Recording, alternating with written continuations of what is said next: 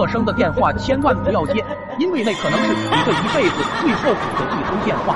三炮今年刚毕业出来，在大城市找工作，就遇到了人生一大难题，投了许多大厂。但因为技术水平较差，没有公司邀请他过去面试。他漂泊在外，满目疮痍，总喜欢找我喝闷酒，跟我诉苦出来社会的种种不顺。直到那一天，三炮半夜找我喝酒的时候，接到了一通陌生境外电话。我提醒三炮说：“炮子，这种电话还是谨慎接为好。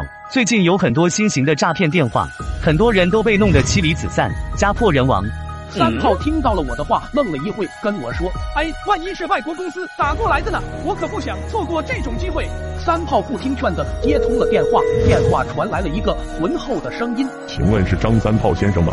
这边是外国企业公司，得知您向我们这边投递了简历，特来邀请您参加我们的面试。”三炮听到“面试”两字，顿时欣喜若狂地说：“可以的，没问题。”男人将面试方式跟三炮交代了清楚到国外的办法。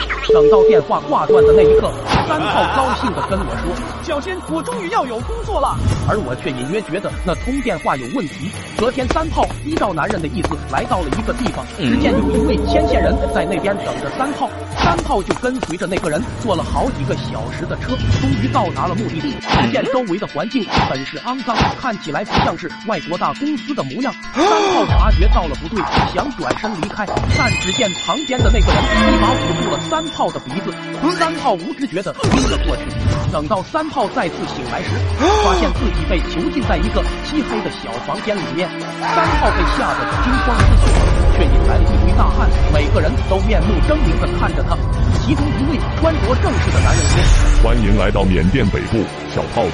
如果人人都像你这么好骗就好了。”三炮被严刑拷打了一段时间，却始终不屈服于此，他就被扔进了水牢中。最后，三炮终于屈打成招，将所有的身份密码都告诉了他们，拿到了三炮存了多年的十几万。但他们依旧不知足，拿着三炮的手机和他的父母说出了事情，对着三炮父母说：“没有这几十万，你们就活活看着你们的心肝宝贝被打死。”父母得知后不辞灵气，跟亲戚朋友们借了好几天，再加上自己多年的积蓄，终于凑到了几十万，给男人汇了过去。但男人没有履行承诺，他觉得三炮已经没有任何利用价值了，将他扔进了水牢，活活溺死。家人们，千山万水总是情，点个关注行不行？